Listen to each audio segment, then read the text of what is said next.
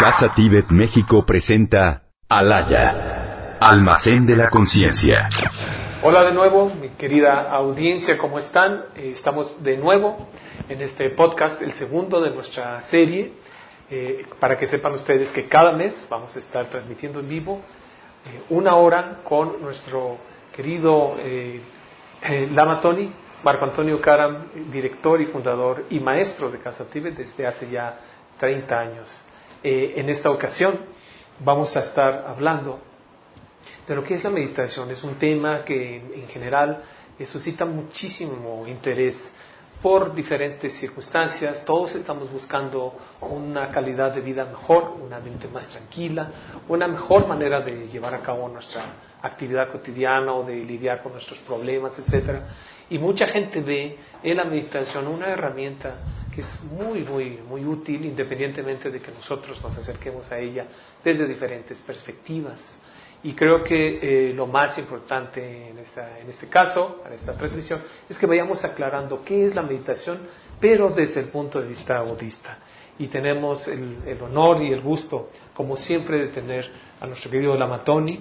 ¿Cómo estás? Bienvenido. Muy bien, muchas gracias, Alan. Mucho gusto estar de vuelta en esta transmisión. Gracias, es de verdad un honor y un gusto. Y sobre todo el que tengamos esta oportunidad de poder estar con ustedes en vivo, además de que saben que si no tienen la oportunidad de verlo en vivo, pueden verlo más adelante, un poquito eh, más tarde les diré eh, la, la, página donde ustedes pueden tener acceso a las diferentes redes y los medios sociales donde ustedes pueden eh, checar estas enseñanzas cuando quieran y compartirlas, por supuesto, a quienes ustedes deseen.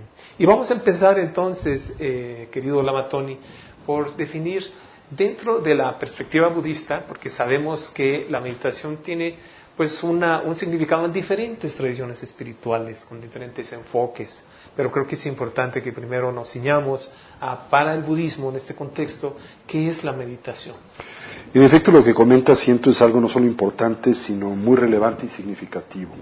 El término de meditación se emplea de muchas diferentes maneras, se lo hace eh, por parte de diferentes tradiciones en donde existe una dimensión introspectiva o contemplativa, pero también dentro del ámbito de diferentes, eh, digamos, disciplinas terapéuticas y educativas, en donde hoy en día la meditación se ha convertido en una herramienta importante y popular en general. Ahora, hablemos específicamente del el entendimiento y la definición que de esta disciplina se tiene dentro del ámbito del Buddha Dharma o de la tradición budista en general. Bueno, para empezar, el término que se emplea para describir esta iniciativa, el ejercicio introspectivo o meditativo, en la tradición del budismo indio, en la lengua canónica de esa tradición, el sánscrito es, es bhavana, término que quiere decir cultivar. Mientras que en la tradición del budismo tibetano, el término que se emplea eh, comúnmente para referirse a este tipo de disciplina es el término gom, que significa familiarizarse con. Así entonces, etimológicamente lo que se comprende por meditación es una variedad de herramientas que tienen por objetivo cultivar o familiarizar en términos mentales al individuo con hábitos constructivos, virtuosos o edificantes. Esto es, digamos, patrones cognitivos que le permitan y emocionales al individuo acceder a una dimensión genuina de bienestar y felicidad duradera y distinguir a la misma de su impostor, que es el placer hedónico, esto es el temporalmente condicionado, perdón, el sensorialmente condicionado y por tanto y naturaleza temporal y relativo. ¿sí? Así entonces la meditación se divide en dos grandes categorías en el seno de la tradición introspectiva del Buddha Dharma, lo que llamamos el samadhi del shamatha, en la lengua sánscrita y el samadhi del vipassana. La palabra samadhi quiere decir o se refiere a la cercana aplicación de la atención y shamatha quiere decir pacificación, mientras que vipassana quiere decir o se refiere al cultivo de una visión profunda dotada de un potencial de habilidad de discriminación. Así entonces, la categoría de la cercana aplicación de la atención orientada a la pacificación y la cercana aplicación de la atención orientada a la discriminación o el análisis. La primera no es exclusiva de la tradición budista, en realidad representa la riquísima herencia que de la ciencia contemplativa obtiene la tradición budista de la cultura brahmánica india y pre-brahmánica, porque trata de una iniciativa ancestral. Nadie sabe realmente cuándo es que la misma comenzó a ser objeto metódico de estudio y práctica en la civilización del Valle del Indus, pero presuponemos, estamos hablando de más de 10.000 años, porque los restos arqueológicos, por ejemplo, de las ciudades más antiguas de este valle, como Mohenjo-Daro, ya hallamos estatuillas de barro en posturas de meditación. Así que sabemos que es algo en extremo antiguo y que se remonta más allá de 10.000 años, quizá los albores de la cultura humana en esta parte del mundo. ¿sí? Bien, entonces la tradición budista hereda la ciencia del samadhi de la cultura brahmánica india y la eh, ciencia del samadhi se refiere a las tecnologías que tienen por objetivo el dotarle a la mente de qué? De atención sostenida prolongada y voluntaria, como describía esta aproximación el padre de la psicología clínica en Occidente, el gran William James. Entonces, en esencia, estas técnicas tienen por meta el refinar la atención y concentración de la mente. Y se eh, concibe que es a través de ese medio o con base en el mismo que se le aporta a la mente poder y funcionalidad. Esto es, una mente carente, ausente de atención y concentración, se eh, concibe disfuncional mientras que una mente dotada de atención y concentración, la capacidad de colocar a la mente a donde se desea y propiciar que la misma permanezca en ese, en ese, lugar, en esa idea, en ese objeto de atención, esto es lo que le aporta a la mente funcionalidad. Simultáneamente se concibe que una mente disfuncional es propensa al dolor y el sufrimiento, mientras que una mente funcional facilita las condiciones que propician y detonan el bienestar y la felicidad. Ahora, la atención y la concentración, por importantes que se conciben ser, son insuficientes para detonar y propiciar cambios estructurales en el modelo cognitivo de la persona. ¿sí? En efecto, atacan los venenos que hoy cuartan la coherencia y continuidad de la atención, como son, por ejemplo, la extrema ideación o la lasitud, el hundimiento mental, pero lo hacen temporalmente mientras el individuo está inmerso en esa iniciativa de entrenamiento contemplativo. En el momento en que el individuo abandona esa iniciativa, estos venenos vuelven a hacerse presentes y vuelven a fragmentar o debilitar la coherencia y continuidad de la atención.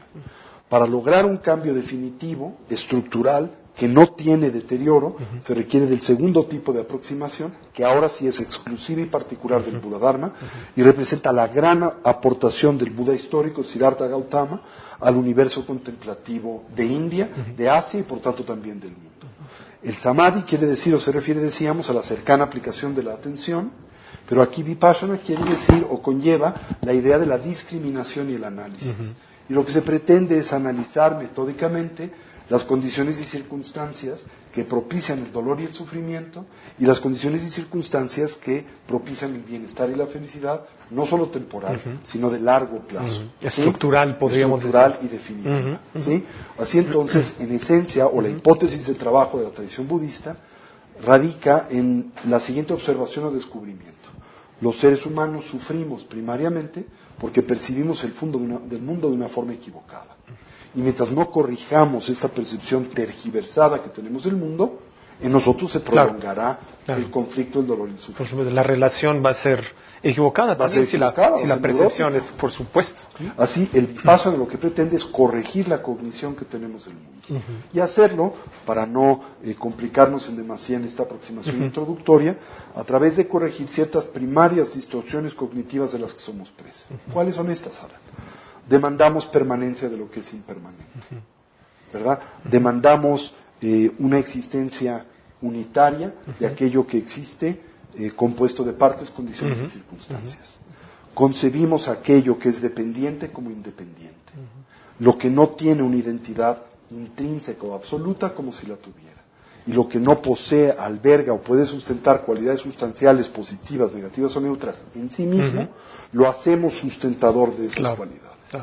Y en esa equívoca relación con el mundo, en donde en efecto demandamos permanencia de lo que es impermanente, o cualidades sustanciales objetivas de las que son solo temporales y subjetivas, en esa demanda y en esa distorsión cognitiva radica el génesis del dolor y sufrimiento y la insatisfacción.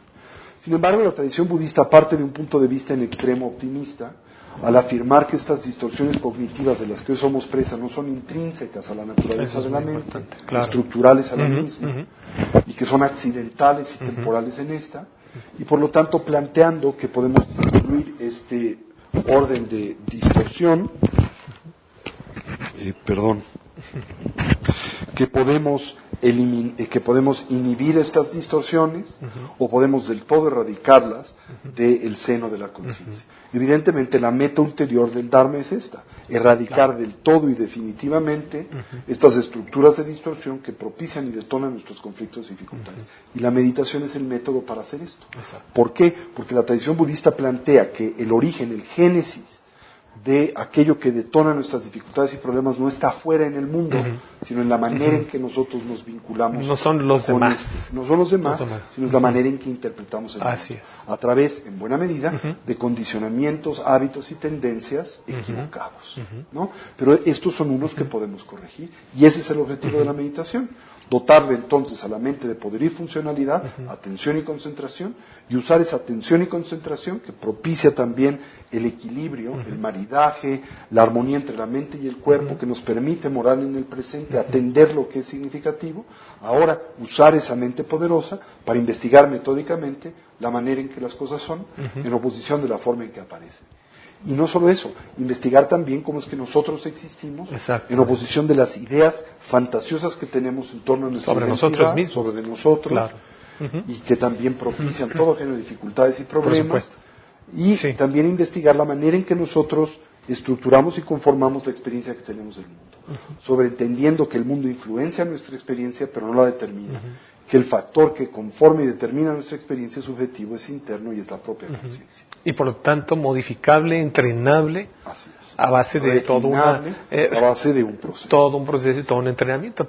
Y ya nos hablaste entonces de qué es la meditación, creo que es muy claro, es muy amplio, quizás se dan cuenta de eh, que el concepto que tenían de meditación pues se ve muchísimo más ampliado, es mucho más profundo pero creo que igualmente importante para nuestro auditorio es que la gente comprenda que no es la meditación, porque hay también todo tipo de ideas y de eh, enfoques, etcétera, que confunden a las personas y los llevan por otro lado que no es la meditación. Creo que para empezar, en la tradición budista se eh, señala con mucha claridad variables con las que no debemos de identificar el esfuerzo contemplativo.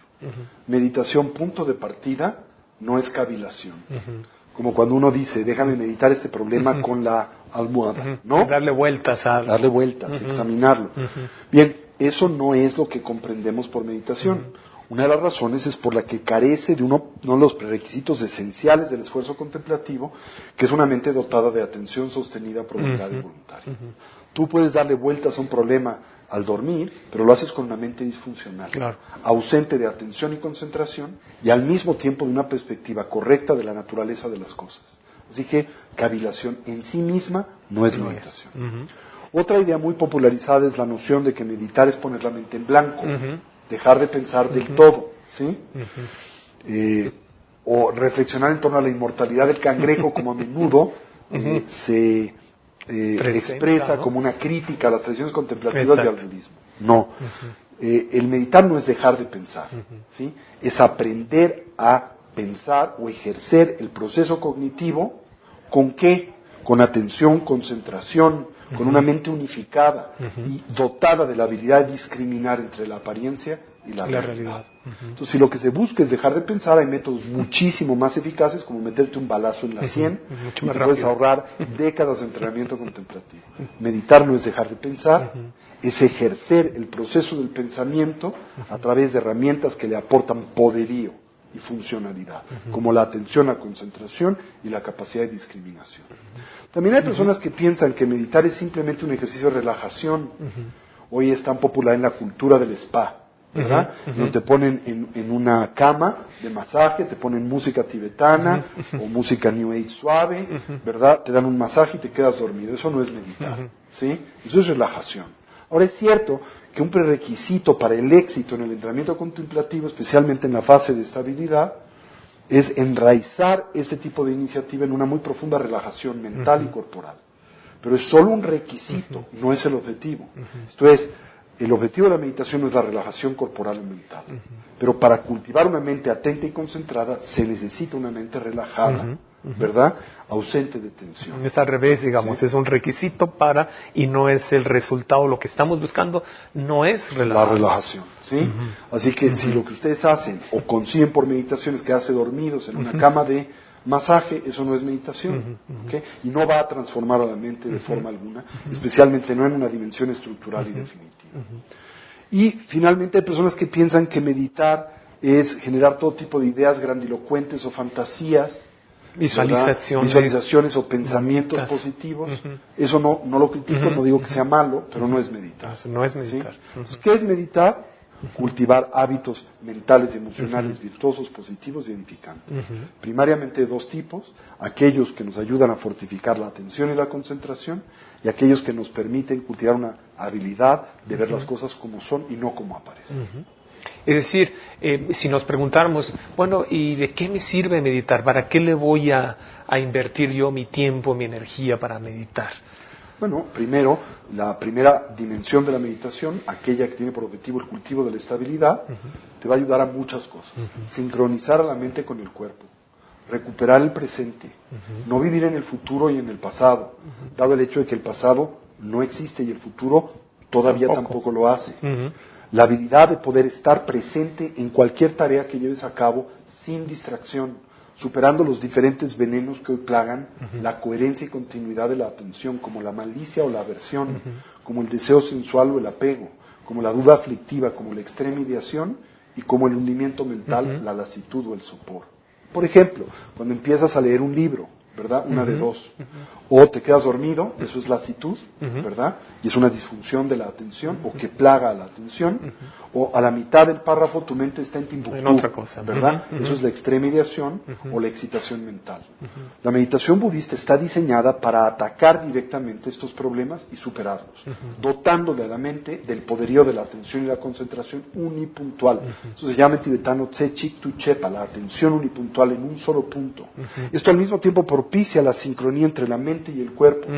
Porque la mente debe de estar donde está el cuerpo y el cuerpo debe de estar donde está la mente. Si el cuerpo está en lugar pero la mente está en otro, lo cual es muy común. Por ejemplo, yo eh, puedo poner eh, la mano en el fuego, ¿verdad? Por eh, el cuerpo de cualquiera de ustedes, sé que está aquí, pero su mente, quién sabe dónde esté.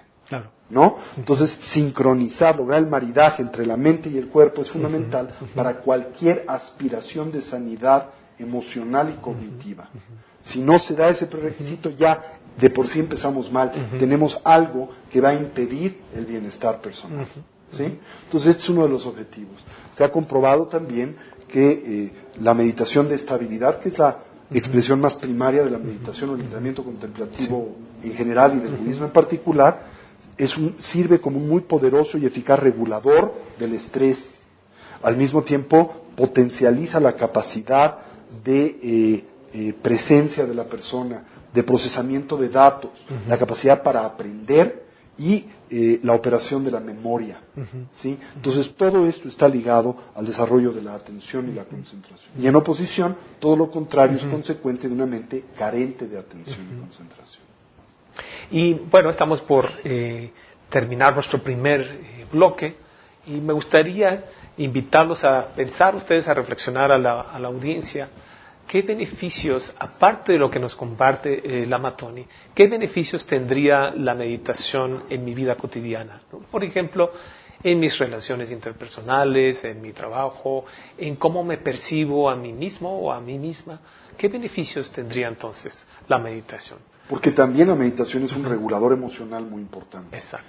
Especial, bueno, con la práctica de la meditación de estabilidad, lo que eh, te permite es algo así como contar hasta 10 antes de reaccionar compulsivamente, acorde a tus hábitos y tendencias cognitivos y emocionales, que comúnmente son disfuncionales o son aflictivos.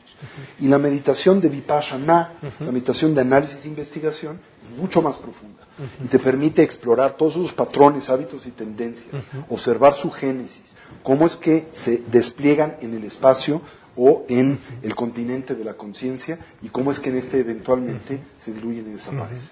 Y así observar cómo estas eh, líneas de pensamiento propician otras, cómo se concatenan, cómo disparan otras. Y desde esa perspectiva tener antídotos muy eficaces para transformar los estados mentales y emocionales aflictivos en positivos, como por ejemplo la impaciencia y tolerancia. Ahora que regresemos de nuestro primer bloque, eh, vamos a explorar con un poquito más de detalle todos estos temas tan fascinantes que nos propone la Matoni. No se vayan, ahora regresamos. Síguenos en Facebook, Twitter e Instagram como Casa Tibet México. Visita nuestra página de internet www.casatibet.org.mx.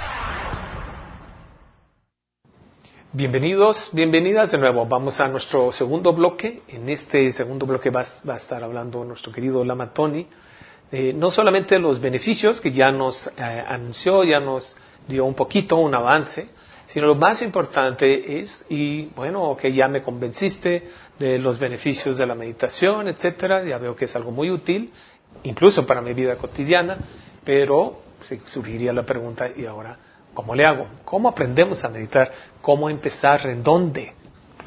Bueno, pues eh, el inicio del entrenamiento contemplativo en la tradición budista se centra en una técnica que tiene por objetivo el refinar y el eh, fortalecer la habilidad de atención y concentración que corresponde a la primera familia de prácticas contemplativas, el samadhi del shamatha o la pacificación.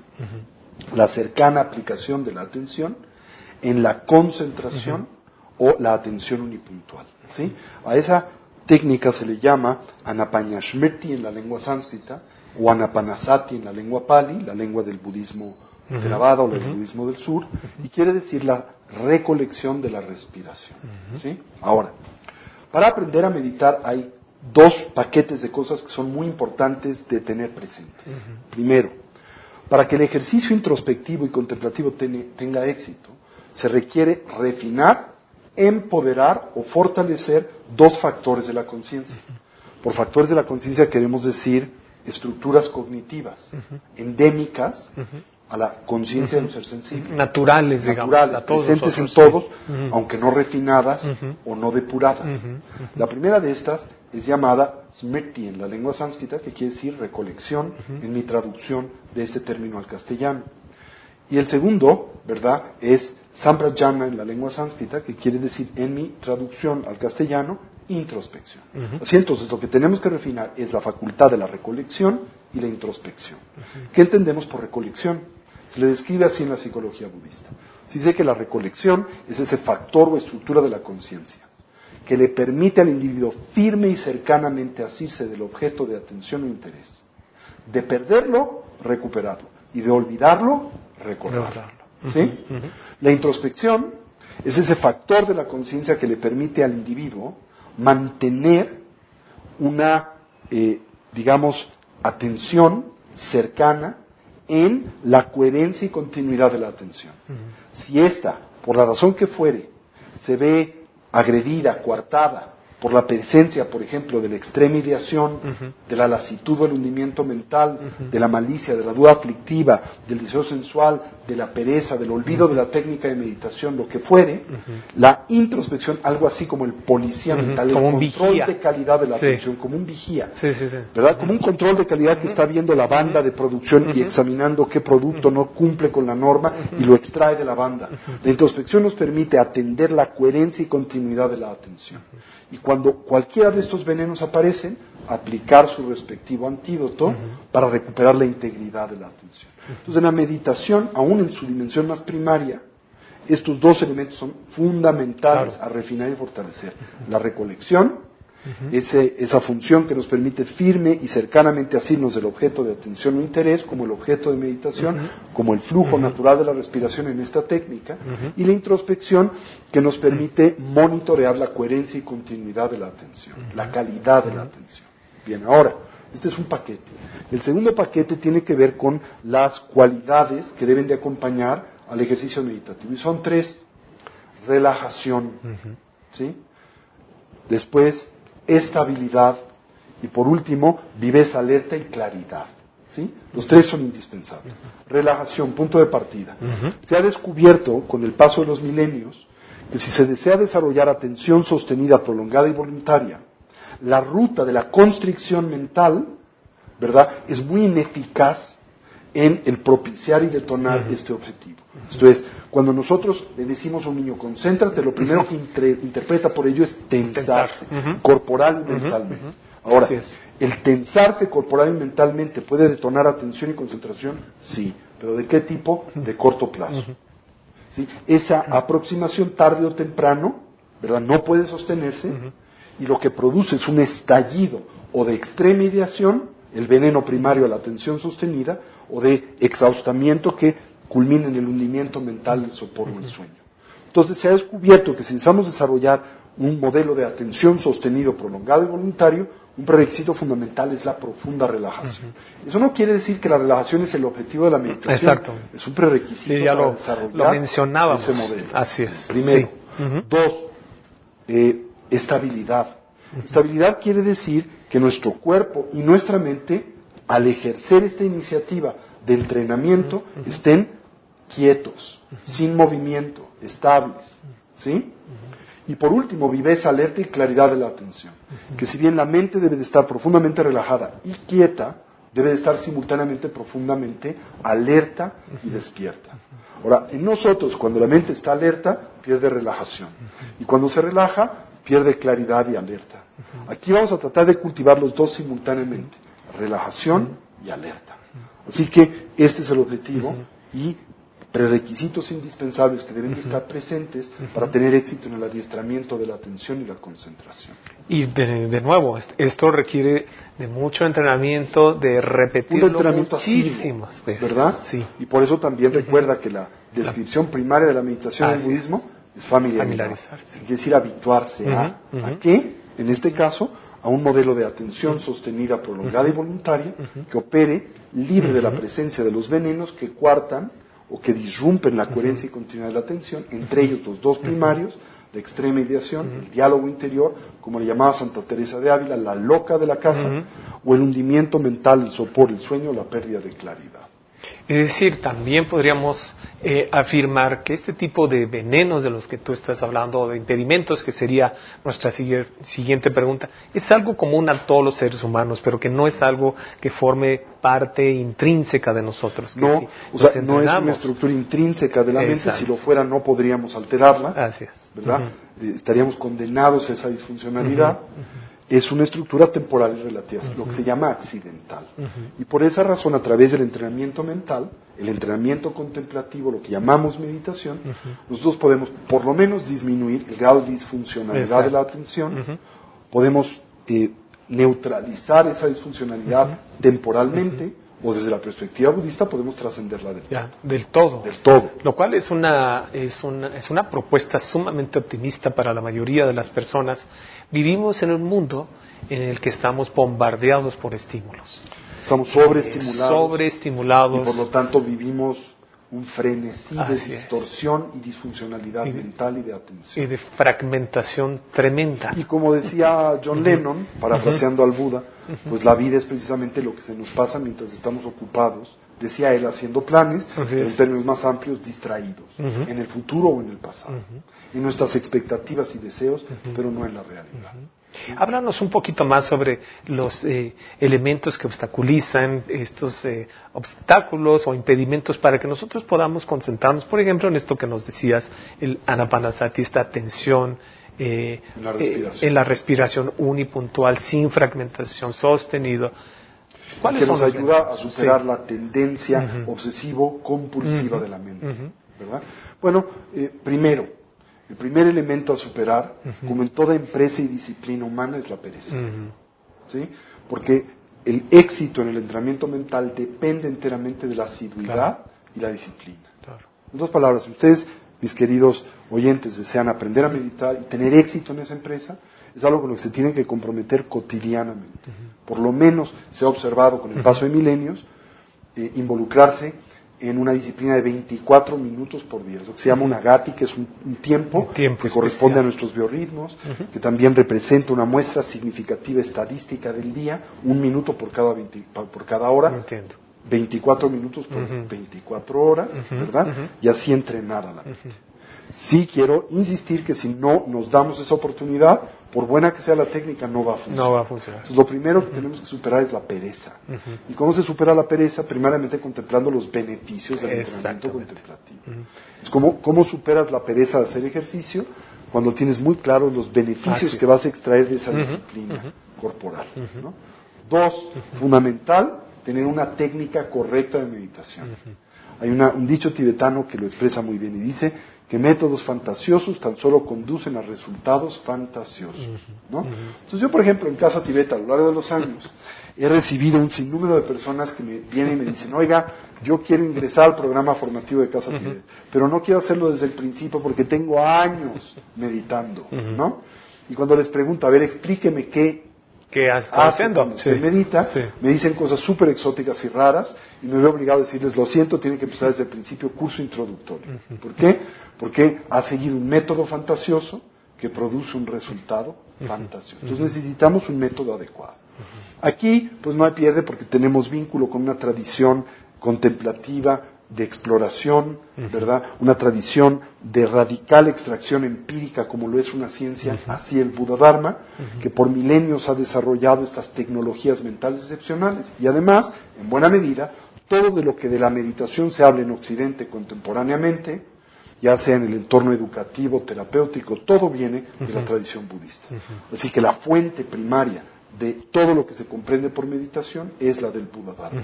Y podemos tener confianza de que esa instrucción es la correcta. Entonces, vencer el veneno de no tener una técnica adecuada, involucrándonos con una técnica como es esta, la de la recolección de la respiración, el anapanasati, una técnica milenaria. Tres, el veneno de la extrema ideación o el diálogo interior. Cuatro, el veneno del hundimiento mental o el sopor o el sueño. Quinto, el veneno del no aplicar el antídoto cuando es necesario para propiciar un estado mental libre de excitación y de hundimiento. Y sexto y último, no sobreaplicar el antídoto. Esto es, cuando ya se ha arribado a un estado de atención concentrada, disminuir la, intromisión de la introspección para que ésta no detone de nuevo la extremización. Como una metáfora, no sé si ayude esto, eh, imaginemos a alguien que está caminando sobre la cuerda floja y tiene esta pértiga, esta, eh, este instrumento que se utiliza para irse equilibrando. ¿Sería esa la varilla, idea? Una varilla. no caer O otra metáfora es la mente como un radio. Entonces, la mente tiene que estar en sintonía precisa. Si se mueve un poquito y entra o pierde del todo la estación, se torna disfuncional. Tiene que estar perfectamente sintonizada. Para eso se requiere el cultivo de la atención y la atención la vamos equilibrando entre los extremos de la extrema ideación o el hundimiento, mental. El ¿Cuál es el antídoto primario? Para abordarlo de forma muy simple, el antídoto a la extrema ideación es la relajación. Y el antídoto al hundimiento mental, a la situación, el sopor o el sueño, es, por ejemplo, el atender la inhalación y con ello eh, estimular de nueva vez la claridad mental. ¿Por qué? Porque cuando exhalamos, por ejemplo, naturalmente nos relajamos. Y cuando inhalamos, naturalmente al integrar, al incorporar oxígeno al cerebro, ¿verdad? Eh, eh, como al arrojar alcohol al fuego, se estimula el proceso mental y el proceso de la atención. Entonces, ante la extrema ideación, la relajación. Ante el hundimiento mental, estimular la atención. Y para eso necesitas la introspección, es decir, necesitas ese vigía. Estar monitoreando a dónde está la mente. ¿Dónde está la sintonía? Si ya me fui para abajo, para arriba. Es decir, también el, el, solo hecho de estar atentos a qué está pasando en la mente, también eso implica un y eso implica un entrenamiento también, que tal vez las personas si empiezan a hacer esta meditación, este tipo de meditación que se propone aquí, y, sienten que o su mente está muy agitada, o sea, tal vez se puedan sentir desalentados, decir, no, yo no. sirvo para esto. Hay que tener en cuenta que, bueno, pues eso es con lo que tenemos que trabajar. Es como cuando comienzas a correr, pues al principio la disciplina física es muy demandante y dolorosa, pero a medida en que logras precisamente una condición física adecuada se hace no solo más fácil, sino a veces ya hasta placentera. Lo mismo pasa con la meditación, depende del tiempo, la asiduidad, y poco a poco esto que hoy contemplamos como retos insorteables puede superarse. Y se vuelve un círculo virtuoso en este caso, porque a medida que meditemos más, más beneficios vamos a ver en nosotros, en, inclusive en nuestra salud física, en nuestra salud de relaciones o interpersonales con el mundo, vamos a ir viendo, y eso nos va a animar. Y, si tenemos, Alan, en cuenta que una de las causas más importantes y primarias eh, de disfuncionar en nuestra salud es el estrés, y el estrés es algo que podemos atacar muy exitosamente, aún con las técnicas más primarias de meditación, pues esto le da sentido a este entrenamiento. Por supuesto, y va a tener beneficios A menudo se dice en nuestra cultura, ¿verdad? Eh, mente sana en cuerpo sano, pero en India se diría cuerpo sano en mente en Mente, exactamente al revés. Muy bien, pues vamos a ahora a un corte. En nuestro próximo bloque seguiremos explorando todos estos temas tan fascinantes sobre la meditación, cómo meditar, los venenos, cómo remediarlos, etcétera. Busca Comité de Grabaciones en Facebook, Twitter e Instagram y síguenos. Visita nuestra página grabacionescasatibet.com. Bienvenidos, bienvenidas de nuevo. Vemos con mucho gusto que ya tenemos eh, algunas preguntas en el último bloque después de, este, este es nuestro tercer bloque, en el cuarto bloque, eh, Lama Tony va a estar contestando algunas de sus preguntas. Gracias por las felicitaciones que estamos recibiendo, eso nos anima muchísimo y queremos también invitarles eh, este fin de semana, 29 de febrero, primero de marzo, si ustedes quieren aprender más sobre cómo meditar, sobre todo de, de una manera mucho más precisa, en vivo, presencial, etcétera, que es algo mucho más útil para nosotros. Pueden hacerlo, va a haber un curso introductorio eh, conducido por eh, Lamatoni. Si quieren eh, saber más detalles, por favor, comuníquense con Casa Tibet México, regístrense y demás. Tal vez no puedas asistir personalmente, puedes hacerlo también eh, a distancia. Por favor, infórmate de esto con Casa Tibet México. Así es, es nuestro seminario de En pos de la felicidad genuina, una presentación de los principios básicos y generales del budismo y la meditación budista tibetana en general. Y como dices, lo pueden pues, tomar presencialmente, que es óptimo, pero también lo pueden tomar virtualmente a través de Internet vía en vivo, ¿sí? que es una nueva modalidad que estamos ofreciendo. Y para aquellos que no han podido ver este programa en vivo, hay una página en donde están contenidas todas las redes sociales en las que ustedes pueden seguir este, este y otros capítulos eh, eh, que hemos estado pues subiendo a las redes. Eh, si quieren anotar ustedes, es, eh, la página es Anchor, A-N-C-H-O-R, anchor.fm, diagonal casa, guion, Tibet, guion, México. Ahí ustedes van a poder consultar las páginas de iTunes, donde están redes sociales, iTunes, Spotify y, y Radio. Ahí es donde están concentrados. Ustedes van a poder tener acceso a todos los programas que se vayan subiendo eh, y por favor difundan también entre todas las personas que creen ustedes que estén interesadas. Muy bien, eh, Lama Tony, pues vamos a continuar hablando de esto, eh, de la meditación, los beneficios, ya nos hablaste de cuáles son los posibles venenos, cómo remediarlos. Y tenemos inclusive algunas preguntas de personas que bueno, una vez que perdí eh, esta claridad de la que hablas, de estos tres elementos de relajación, estabilidad y claridad, ¿cómo le hago, por ejemplo? ¿Cómo remediar esta situación? Lo primero es que a través del uso de la introspección, que es el policía mental que está monitoreando la coherencia y continuidad de la atención, señales el que la has perdido. Acuérdate, la recolección es ese factor de la conciencia que te permite firme y cercanamente asirte al objeto de atención e interés. Por ejemplo, en la meditación de la recolección del respirar, el flujo natural de la respiración. Si lo pierdes, ¿para qué sirve la recolección? Para recordarte, ya lo perdiste, vuelve a eso. Entonces, lo único que tienes que hacer no es elucubrar, qué mal que lo perdí, nunca voy a lograr nada, soy una porquería. No, simplemente vuelves la atención al objeto. Lo pierdes, vuelves suavemente. la atención suavemente. Mucha Sin violencia, con gran relación. Si estás tenso, vuelves a relajarte. Si hay movimiento, vuelves a quietarte. Si has perdido claridad mental, le estimulas de nuevo. ¿Cómo? Por ejemplo, inhalando fuertemente. Eh, y eh, pues ya que estamos hablando sobre la meditación y los beneficios, etcétera, hay algunas personas que creo que ellos incorrectamente piensan que meditar es una especie como escaparse, como cerrarse al mundo eh, encerrarse en una especie de burbuja donde no me importan los demás, no me importa el mundo, los problemas, la política, la economía, y yo me, me, quedo en esta especie de torre de, marfil. Eh, es cierto, la meditación. Nada más falso. La meditación correctamente entendida, ¿sí? Porque si hacen algún tipo o abrazan algún tipo de aproximación fantasiosa, bueno, por ella no pongo la mano en el fuego.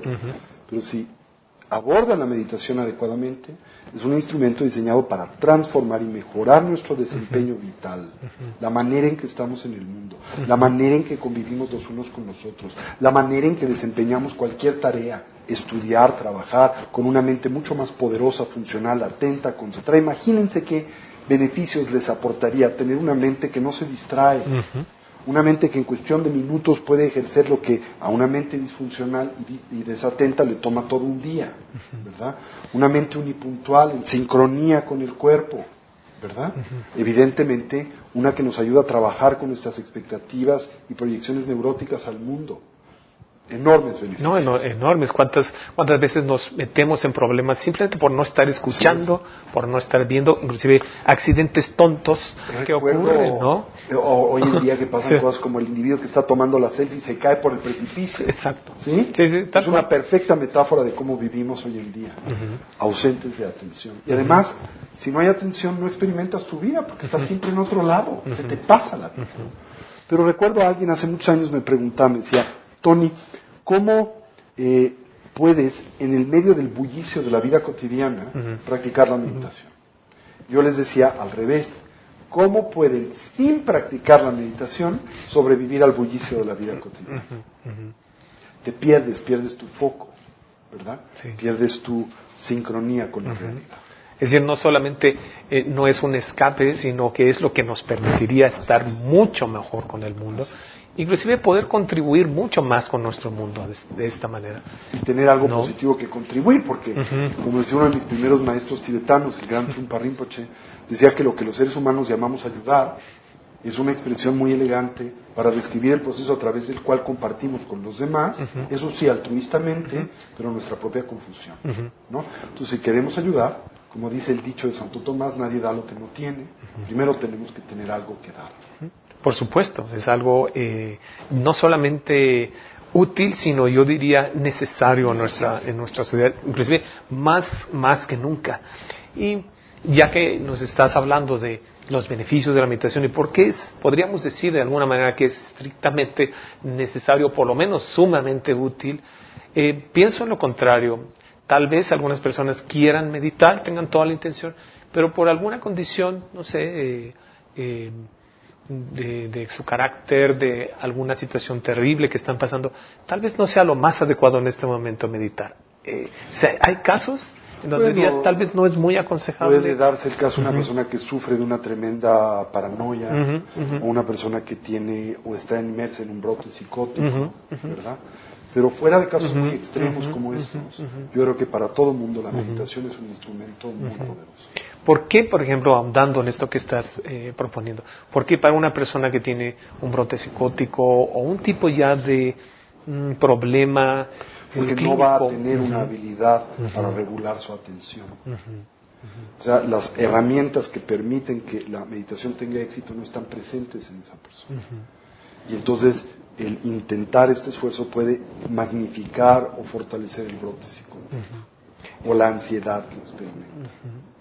Eh, hay estudios eh, clínicos o hay estudios, digamos, rigurosos científicos que hablen sobre los beneficios de la meditación.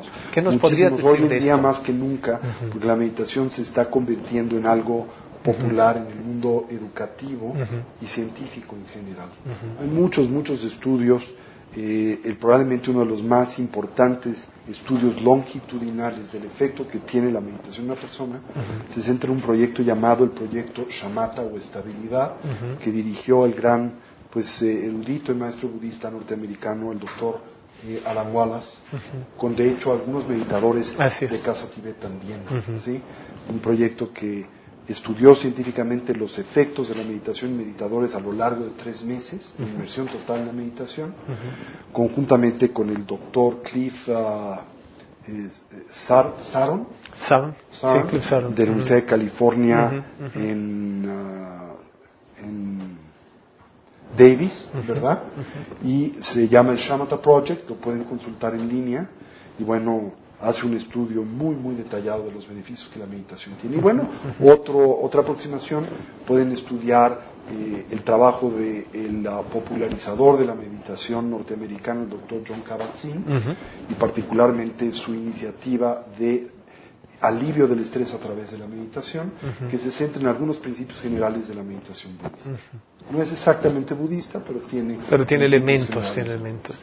Y sin, eh, por supuesto el, el trabajo del doctor Richard Davidson. Por supuesto, ¿no? el- el que es el trabajo de punta en el campo del estudio neurofisiológico de la meditación. En fin, hay, hay muchas instancias que podemos nosotros consultar para ver los beneficios, eh, digamos, puros y duros, la ciencia dura, no solamente algo que nos gusta o simplemente algo que eh, tiene una tradición espiritual, sino también ya se inserta en una tradición científica perfectamente Claro, comprobable. Y enfatizar, Alan, eh, que habiendo dicho esto, la aproximación que a la meditación se tiene hoy en día en diferentes disciplinas terapéuticas en Occidente o educativas, solo comprende la dimensión más primaria de la meditación, aquella que tiene por objetivo el reforzar la recolección, lo que hoy en Occidente se llama, especialmente en la lengua inglesa, mindfulness, y que en nuestro país también muchos así describen, no entiendo por qué, porque la palabra es un anglicismo absolutamente innecesario. Innecesario. ¿no? Usamos la palabra recolección que quiere, tiene dos acepciones, recuperar y recobrar. ¿sí?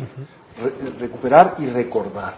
Entonces, ¿qué recordamos? La atención que depositamos en el objeto de atención e interés y ¿qué recuperamos? Esa atención Esa cuando atención, la perdemos. por. Así que es una palabra perfecta para traducir el término indio, no se necesita del anglicismo, que además tiene connotaciones medio esotéricas no muy precisas. que no son de lo mejor. Muy bien, pues eh, hemos terminado nuestro tercer bloque, vamos al último en un momentito. Les animamos a que sigan mandando sus preguntas que eh, la Matoni va a estar respondiendo en nuestro siguiente bloque. Síguenos en Facebook, Twitter e Instagram como Casa Tibet México. Visita nuestra página de internet www.casatibet.org.mx. Bienvenidos, bienvenidas de nuevo hasta este último bloque en el que la Matoni estará respondiendo algunas de las preguntas que ustedes muy amables nos hacen llegar. Hay muchas preguntas, como comprenderán no se pueden responder todas, pero vamos a tratar de responder algunas de ellas. Y bueno, como siempre, recordarles que estamos eh, haciendo este tipo de podcast una vez al mes y cada semana estamos subiendo cápsulas informativas en donde a lo mejor algunas de las preguntas que ustedes tienen se van a ir respondiendo. Una de las preguntas que nos hacen, Tony, es qué tipo de meditación es la indicada para proporcionar o para ayudarnos a tener sueños lúcidos de lo que tú, de los que tú hablaste en nuestro podcast anterior, justamente. Bueno, dentro de esta categoría, la de la práctica de la estabilidad y la concentración, el samadhi del shamatha, hay varios diferentes tipos de técnicas. La más primaria es la recolección del respirar. Pero hay otra técnica, especialmente popular en la tradición tibetana, que se intitula la de asentar a la mente en su estado natural. Entonces, la práctica de tomar a la mente y los fenómenos que en ella aparecen, ideas, imágenes mentales, memorias, sentimientos, como el objeto de meditación. ¿sí? Esta es una práctica que entrena a la persona a poder observar estos fenómenos, los mentales, sin identificarse con ellos y ser por esto secuestrados y sin al mismo tiempo ignorarlos. ¿sí? Por eso la instrucción primaria para esa técnica es observar los fenómenos mentales sin aferramiento y sin distracción. Es una técnica más avanzada que la recolección de la respiración. Y esta es la técnica que se utiliza para aprender a atender las imágenes oníricas sin verte secuestrado por ellas y sin perderlas al mismo tiempo. Entonces, no, tenem- no es el momento para presentar esa técnica, pero es la que se utiliza comúnmente para entrenarte para la práctica de la ensoñación lúcida. Y es posible que la persona que nos hace esta pregunta pues ya tenga un cierto entrenamiento, no en la meditación del anapanasati o en la atención en la respiración, así es que si conoces esta otra práctica de asentar la mente en su estado natural, esa sería la indicada. Otra pregunta que nos hacen llegar muy buena es, bueno, ¿y cómo pasamos del shamatha, es decir, de la estabilidad de la atención, cómo pasamos al otro tipo de meditación, que es el vipassana? Pues ¿Cuál es el tránsito? ¿Cómo se hace es ese tránsito? precisamente de lo que hablaremos en nuestro siguiente podcast. Ah, maravilloso. Fíjense, bueno, para que estén muy atentos el próximo mes a cómo pasar de la estabilidad de la atención a esta visión mucho más profunda, este análisis, este examen de la realidad con base en una mente tranquila, relajada, atenta, no fragmentada y unipuntual. Muy bien, en cuanto a el número de meditaciones o cuántas veces eh, podemos meditar al día, hay un punto en donde podemos decir, es demasiado, ya no debo Bueno, meditar la, más. la tradición budista lo plantea de una forma muy simple. Dice, debes de meditar tanto tiempo como te sea agradable meditar. El momento en que ya que estás haciendo un esfuerzo y ya estás peleando Ya estás con la práctica, con la ahí es donde debes de suspender. Pero bueno, habiendo dicho eso, lo que yo recomiendo es empezar con una disciplina que se centra en 24 minutos por día. ¿Y a qué horas? Pues preferentemente como la primera actividad con la que uno se involucra al inicio del día. Para alguien a lo mejor que, pues por cuestiones de trabajo, está muy, muy presionado en la mañana, que ¿hay alguna opción? A mediodía, en la hora del almuerzo quizá, o antes de ir a dormir. Es decir, hay varios momentos. Cualquier no, momento. No es de que si ya se me escapó mi meditación de la mañana, hago un drama y entonces ya me siento muy mal el resto del día. Siempre hay oportunidad para hacer, aunque sean esos 24 minutitos. ¿Y qué, por ejemplo, qué bibliografía? ¿Dónde puede la gente ahondar más, eh, Sí. eh, profundizar más en este tema? Bueno, recomendaría dos libros como punto de partida. Meditación en acción de Trumpa Rinpoche, de Chogyam Trumpa Rinpoche, y La revolución de la atención del doctor Alan Wallace. Estos dos. Y evidentemente, pues eh, si les es posible, tomar nuestro seminario de introducción a la teoría y práctica de la meditación budista tibetana. ¿Podría repetir estos dos títulos para las La personas que a lo mejor se les fue? de la atención del doctor B. Alan Wallace y Meditación en acción de Chogyam Trumpa Rinpoche. Muy bien, pues para que estén atentos y seguramente eh, encontrarán cosas muy, muy interesantes. Em, bueno, aquí tenemos más eh, felicitaciones de ustedes, eh, asentar la mente en su estado natural, abrazos, etcétera. Eh, en fin, tenemos como, esto nos alienta mucho a seguir con estos podcasts.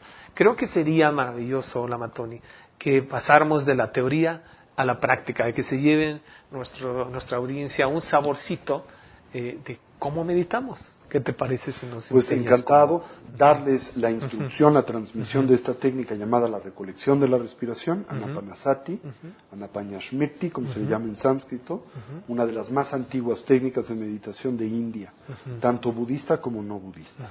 ¿sí? Para la misma es muy sencillo, nos sentamos derechitos con nuestra espalda erguida, nuestra cabeza en equilibrio o balance. Podemos, si se nos facilita en este ejercicio, cerrar nuestros párpados y colocar a nuestra atención o recolección sobre el proceso y flujo natural de la respiración. Cualquier idea, cualquier sensación o estímulo que en nosotros surja, la observamos y liberamos. Esto es, la dejamos pasar intentando no elaborar sobre de la misma. Con una actitud de suavidad y naturalidad, volvamos la atención o recolección sobre el flujo natural de la respiración. Simultáneamente atendamos a la esfera de las sensaciones táctiles, en especial aquellas naturalmente asociadas a la respiración, comenzando por la relajación. Recorramos a nuestro cuerpo desde la coronilla de la cabeza hasta las plantas de los pies. Y ahí donde hallemos o identifiquemos cualquier elemento rastro de ansiedad y tensión, relajémoslo. Si se nos facilite como un medio hábil al inhalar, imaginemos en nosotros penetra luz y claridad.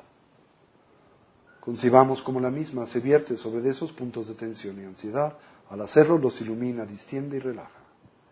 Y al exhalar imaginamos esa tensión nos abandona, como vapor de agua que espontánea y naturalmente se diluye o desvanece en el vacío. Mantengamos a nuestra recolección o presencia mental firmemente asida sobre el objeto de concentración, la respiración, mientras simultáneamente cultivamos una actitud de atención introspectiva dirigida hacia la emergencia de los diferentes obstáculos que dificultan, obstruyen y obnubilan a la práctica, sobre los que aplicamos sus respectivos antídotos. De experimentar extremediación, diálogo interior, nos concentramos en la exhalación. y así la sensación gradual o progresiva de tranquilidad y relajación que le acompaña, y de ser presas de hundimiento mental, el sopor o el sueño, la mera pérdida de claridad, nos concentramos en la inhalación, en la viveza y en la alerta, en la claridad mental que está detona y propicia. Así, orientemos a nuestra mente y cuerpo hacia su estado natural, del todo relajado, libre de tensión, estable y quieto, dotado de claridad, alerta y una actitud de vigilancia. Mientras atendemos a la respiración, sin aferramiento, sin constricción y simultáneamente sin distracción. Con esa instrucción presente en silencio por unos minutos, dediquémonos a esta faceta y dimensión de la práctica.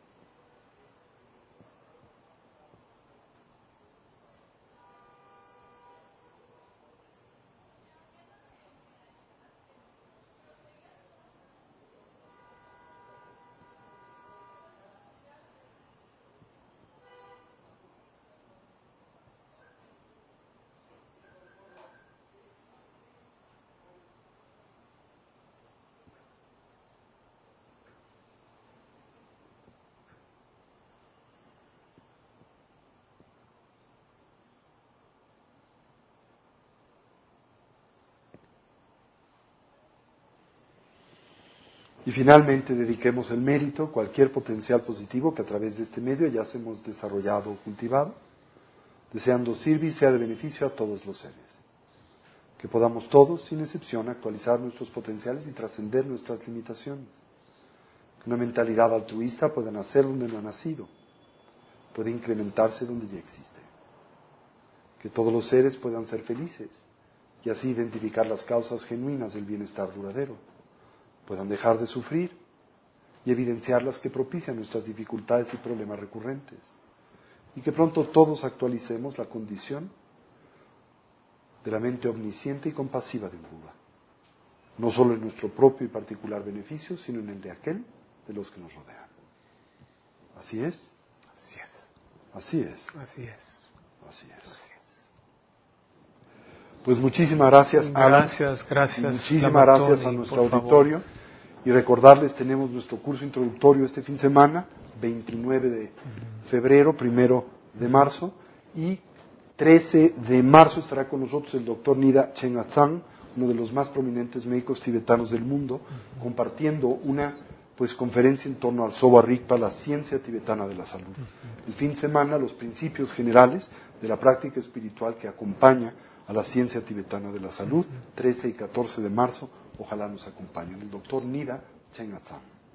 Muchas gracias de nuevo, gracias a ti, Lamatoni, gracias a ustedes que nos están viendo, a todo el equipo de Casa Tíbet que hace posible estas transmisiones y recuerden que pueden seguirnos a través de las redes sociales, ya repito la página, anchor.fm, diagonal casa-tibet-méxico. Y recuerden, la meditación no es un lujo, en este mundo la meditación es una necesidad. Muchas gracias y hasta la próxima. Muchas gracias. Alaya, Almacén de la Conciencia. Una producción del Comité de Grabaciones de Casa Tíbet, México. Busca Comité de Grabaciones en Facebook, Twitter e Instagram y síguenos.